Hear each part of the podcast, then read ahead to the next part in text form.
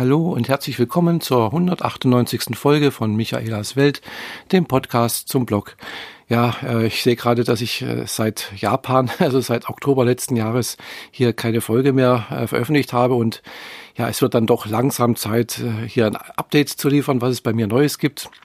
Und ja, es gibt doch tatsächlich ein paar neue Sachen, die seitdem passiert sind, logischerweise. Jetzt nichts Weltbewegendes, Großes irgendwie, aber ja, aber für mich doch irgendwie und vielleicht auch was Interessantes für euch.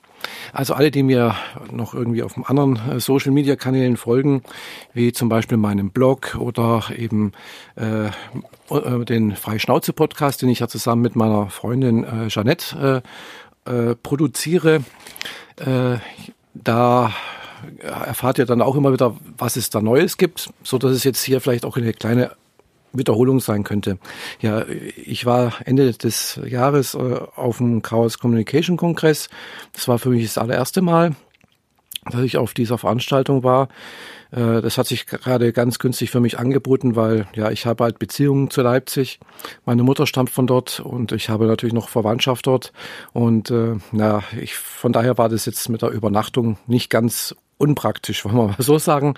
Äh, also ich konnte dort äh, recht günstig in der Nähe in der Nähe der Messe tatsächlich sogar äh, auch ja kostenfrei übernachten, so dass das also für mich jetzt dann doch einfach einer der Punkte war, wo ich gesagt habe, okay, dann gehe ich jetzt doch mal zum Kongress und schaue mir das an und schaue mir auch mal das Messegelände an, weil das war, da war ich zwar schon mal, aber das glaube ich, ja, vielleicht na, über zehn Jahre her, sicherlich. ja, und äh, hatte das auch nicht mehr so richtig in Erinnerung, was es da, wie das genau dort aussieht. Bis auf den großen Glaskuppel halt. Ja, ja, der Chaos Communication Kongress habe ich mit der Jeanette in unserem Podcast was darüber erzählt. Ja, hat mir sehr gut gefallen, war, war sehr beeindruckend und äh, ja, mal sehen, vielleicht gehe ich dieses Jahr auch wieder hin, aber das weiß ich noch nicht so genau. Da sind ein paar Faktoren, die davon abhängen, mh, hm, äh, wie es bei mir jetzt gerade weitergeht. Also beruflich wird sich bei mir nichts ändern. Ich bin immer noch in der gleichen Firma wie vor 20 Jahren. also ich feiere tatsächlich jetzt im, was ist es jetzt, April, Mai, April glaube ich, ja, ein 20-jähriges Betriebsjubiläum. Und ich äh, habe auch nicht vor, dort äh, ja den Job zu wechseln, weil einfach das Betriebsklima passt. Äh, ich habe nette Arbeitskolleginnen und Kollegen, äh, die Aufgaben sind interessant. Äh, das andere Umfeld stimmt auch. Äh, man könnte euch vorstellen, es ist halt IG Metall-Tarifvertrag mit einer 35-Stunden-Woche und das äh, in EDV-Sparte ist eigentlich schon sehr ungewöhnlich. Also ich bin ja Programmiererin, arbeite als SAP äh, ABAP-Programmiererin, betreue da also ein paar Systeme beziehungsweise halt Module und äh, ja, es ist alles sehr, sehr praktisch und sehr angenehm dort, ja. Deswegen werde ich da so schnell auch nicht wechseln. Wahrscheinlich werde ich dort auch in Rente gehen, was doch noch eine Weile hin ist. Also es sind doch noch über zehn Jahre, äh, sogar einige über, ja, weiß nicht, 13 Jahre sowas. Ja, jedenfalls dauert das alles noch eine ganze Weile. Äh, ja, was wollte ich jetzt eigentlich sagen? Genau, ich verfasle mich schon wieder. Mm, genau. Äh, ja, Sonstige Änderungen, genau. Äh, ich hatte ja schon immer wieder mal berichtet, dass ich äh, auch im Freischnauze-Podcast, auch in meinen Videos und auch, glaube ich, hier im Podcast, jetzt vielleicht hier nicht so häufig, äh, weil ich da doch letzte Zeit ein bisschen nicht so häufig aktiv war, äh, dass ich Probleme mit der Hüfte habe. Ja, und also es hat sich halt rausgestellt, ich habe da tatsächlich äh, in der re rechten Hüfte eigentlich sogar in beiden Hüften habe ich äh, Arthrose. Hm, bloß die rechte macht Probleme. In, der, in der linken äh, hat mir letztens der Arzt, also ein Arzt gesagt, also nach Röntgenbildern sieht die schlechter aus, äh, aber Schmerzen tut die, die halt nicht besser aussieht. naja, aber es hilft nichts, also es, es schmerzt halt äh, beim Gehen. Äh, und das ist dann halt sehr, sehr unangenehm. Ja, äh, bis dahin, äh, dass es also so weit geht, dass ich also auch nachts nicht schlafen kann, weil ich halt einfach nachts vor Schmerzen wach werde. Und äh, ich nehme halt seit April letzten Jahres praktisch täglich äh, Voltaren, also so Schmerzmittel, also das, was frei verkäuflich ist. Dazu noch ein Magenschonmittel, dieses Pantoprazol. Und äh, ja, das hilft, hat also sagen wir bis hm, Ende Oktober, November so etwas letzten Jahres noch ganz gut geholfen. Also natürlich nicht perfekt, das ist, habe dann immer noch Probleme gehabt, aber ich konnte mich trotzdem halbwegs bewegen.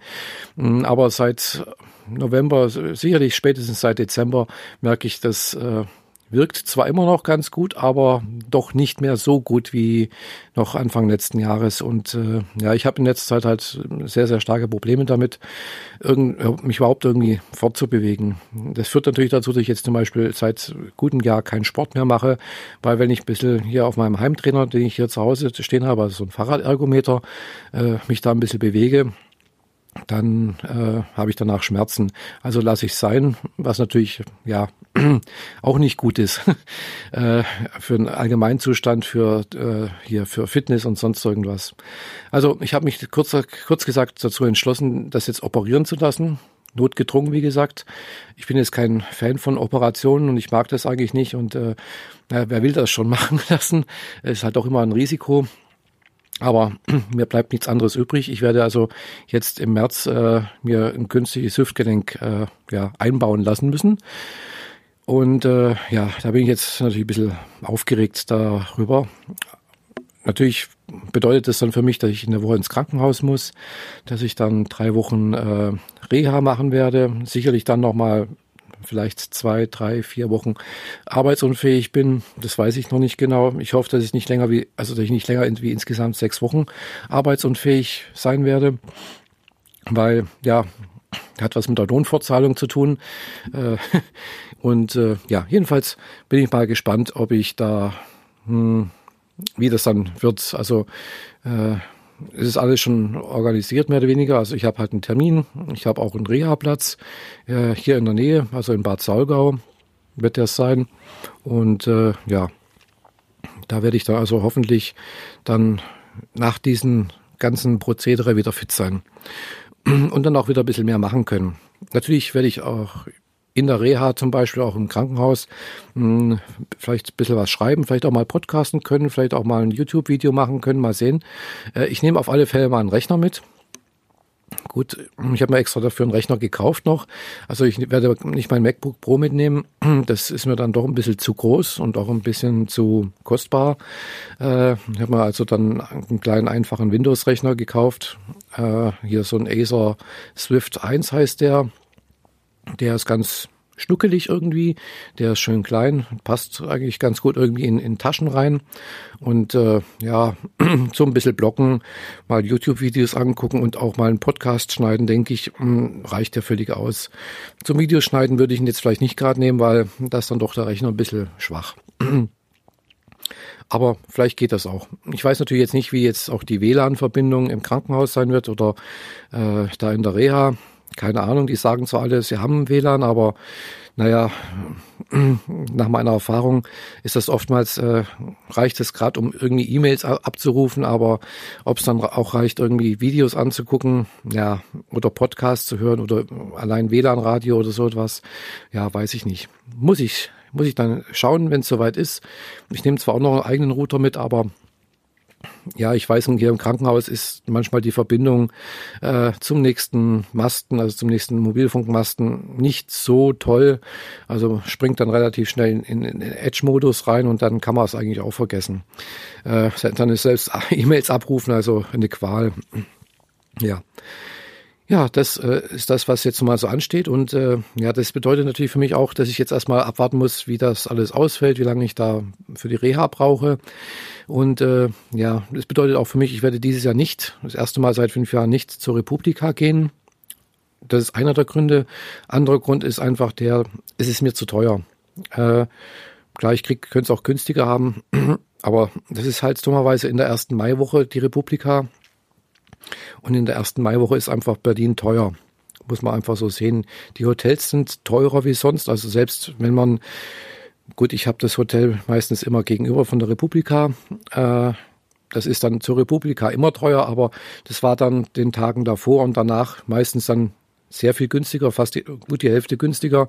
Das ist diesmal nicht der Fall, weil halt es ist die erste Maiwoche und äh, ich seh, möchte halt einfach nicht, äh, was weiß ich, fast 1000 Euro fürs Hotel ausgeben. Und äh, da gebe ich, das gebe ich dann tatsächlich lieber für einen Flug nach Japan aus. ja, da möchte ich nämlich gerne wieder hin. Äh, könnt ihr euch vielleicht vorstellen, dass Japan für mich einfach sehr, sehr wichtig geworden ist, seitdem ich die Sprache lerne. Und das mache ich jetzt auch schon seit zwei Jahren. Und ja, also ich kann immer noch nicht richtig Japanisch reden. Also mir fehlen da ganz, ganz viele Wörter, mir fehlen ganz viele äh, grammat grammatikalische Grundstrukturen, äh, Grundkonzepte. Aber ja, ich fange langsam an, so manchmal was zu verstehen, wollen wir mal so sagen. äh, und ich kann auch mal einfache Sachen ausdrücken. Aber ich könnte jetzt keine Unterhaltung führen. Das, dazu fehlt noch viel, viel mehr. Und äh, klar, eine Sprache zu lernen, ist ein Prozess, der über Jahre dauert. Also das ist nicht einfach so, dass man sich jetzt mal ein halbes Jahr lang hinsetzt, äh, was weiß ich, Wörter lernt, Grammatik lernt und dann kann man das. Äh, also wer das behauptet, denke ich, hm, würde ich mal meine Zweifel anmelden. Jedenfalls äh, macht es halt auch irgendwo Spaß, weil man lernt halt tatsächlich neue Leute kennen durch eine Sprache lernen. Man lernt äh, neue Sichtweisen auf die Welt kennen. Man lernt äh, ein neues Land kennen. Gerade so ein Land wie Japan, äh, das halt von der Kultur völlig anders ist wie Europa, das äh, keinen christlichen äh, Hintergrund hat äh, und dadurch halt eben auch irgendwie würde ich sagen, unverdorben ist, äh, hat es äh, irgendwie einen ganz, ganz großen Reiz für mich. Also ich liebe Japan, muss ich ehrlich zugeben, mehr als andere asiatische Staaten. Also äh, ich, ja, ich habe einen Hang zu asiatischen Staaten, muss ich sagen. Also diesen asiatischen Raum, Japan, Korea finde ich noch interessant, China noch. Ja, und dann war es das vielleicht Thailand noch ein bisschen. Es hängt vielleicht ein bisschen damit zusammen, äh, dass ich mich schon immer irgendwo ein bisschen für Buddhismus interessiert habe. Das sind also alles so buddhistische Staaten, also wo Buddhismus irgendwie existiert und äh, eine wichtige Rolle gespielt hat in der Vergangenheit. Und äh, ja, und darüber hinaus, äh, ja, möchte ich nicht sagen, Ceylon ist vielleicht auch noch ganz interessant so, aber jetzt nicht, wieder nicht ganz so, so stark. Also ich habe tatsächlich, tatsächlich einen starken Hang zu, zur japanischen Kultur irgendwoher. Ich weiß nicht, wieso das so ist. Ich kann bloß sagen, dass es so ist.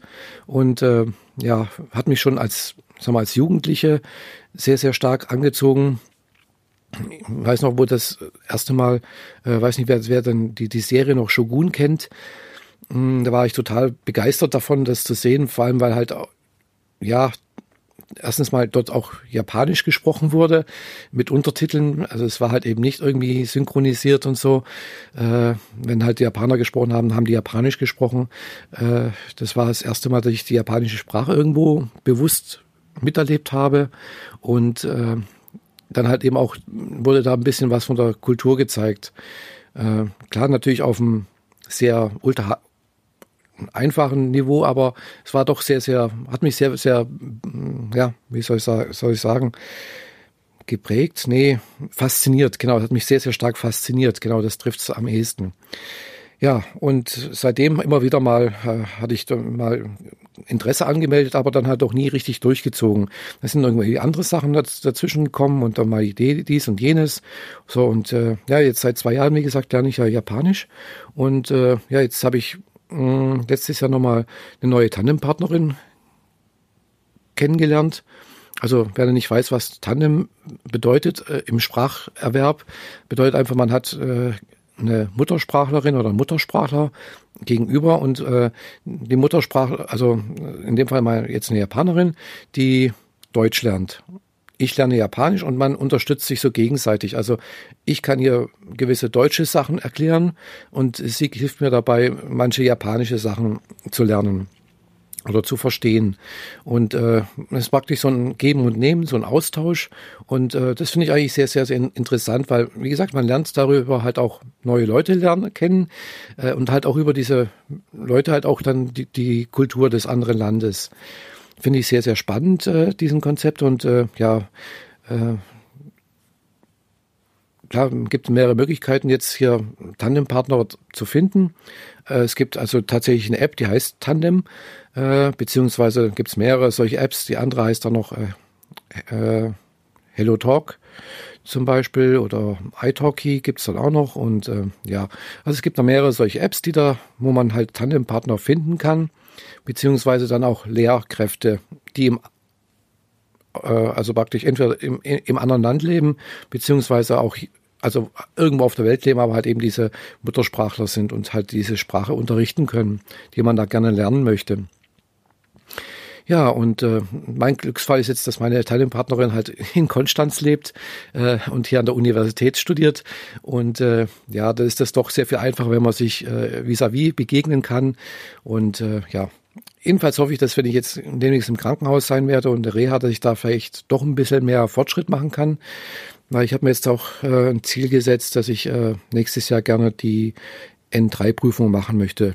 Also N3-Prüfung zur Erklärung, äh, in Japan, für die japanische Sprache gibt's äh, ähnlich wie im Deutschen auch äh, so Sprachkurs, also Sprachprüfungen, genau. Im Deutschen heißen die, glaube ich, A1, A2, B1, B2, C1, C2 äh, und im Japanischen nennt sich das GLPT N5, N4, N3, N2, N1. So, und zwar je, je kleiner die Zahl ist, umso mehr weiß man, so, umso mehr kann man. Und ich denke mal, eine N3-Prüfung, was ich so gehört habe, ich habe die natürlich noch nie gemacht, äh, ist jetzt nicht so wahnsinnig schwierig. Äh, der Unterschied, was ich gehört habe, zwischen N3 und N2 soll sehr, sehr hoch sein. Also sehr deutlich sein. Hm, N3 kann man in relativ guter Zeit bewerkstelligen anscheinend. N2 braucht man doch ein bisschen länger dazu. Und N1 ist dann ungefähr, ja, fast auf muttersprachlichem Niveau. Was ich zurzeit, äh, ja, natürlich nicht kann, was noch länger dauert. Also vielleicht schaffe ich auch mal die N2-Prüfung. Also mein Ziel ist es tatsächlich schon auch die N2-Prüfung irgendwann zu, machen. Mm, aber ich möchte natürlich jetzt nicht bloß die Prüfung machen, damit ich die Prüfung, also lernen, damit ich die Prüfung machen kann, sondern ich möchte natürlich auch darüber hinaus auch wirklich verstehen und mich ausdrücken können. Gell? Also, weil ich habe jetzt schon mehrfach äh, von Leuten gehört, die also in Japan leben oder die äh, sich da ein bisschen auskennen. Und äh, die haben gesagt, also es gibt zwar in Japan so Sprachschulen, die versprechen, dass man die N1-Prüfung innerhalb ein, eines Jahres machen kann. Klar, dann lernt man wirklich jeden Tag und äh, aber bereitet sich darauf vor, diese Prüfung zu machen. Und diese Leute schaffen dann auch diese Prüfung das ist äh, unzweifelhaft, aber sie können sich nicht ausdrücken, sie können nicht sprechen, sie verstehen oftmals nicht, was Japaner sagen. Äh, das ist halt eine reine Konzentration auf diese Prüfung. Und das möchte ich natürlich nicht. Also ich möchte natürlich schon darüber hinaus äh, die Sprache sprechen können und auch verstehen können.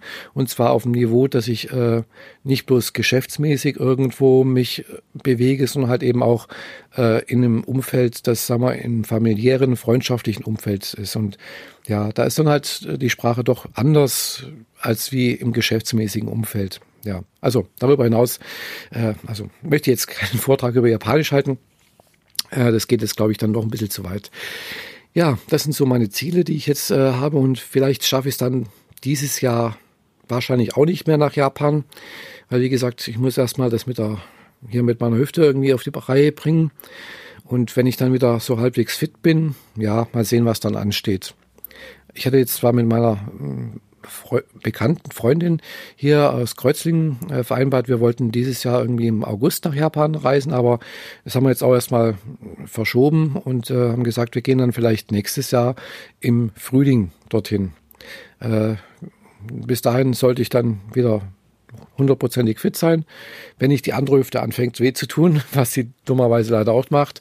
Äh, ja, also das sind so die Sachen, die jetzt gerade bei mir so anstehen. Und äh, ja, mal sehen, was da noch kommt. Ich werde euch sicherlich äh, darüber informieren. Und äh, ich hoffe, ich habe euch jetzt nicht zu sehr gelangweilt mit äh, irgendwelchen Krankheitsgeschichten und sonst irgendwelchen Sachen. Ich hoffe jedenfalls, äh, ihr bleibt weiterhin äh, mir auf meinem Kanal hier treu.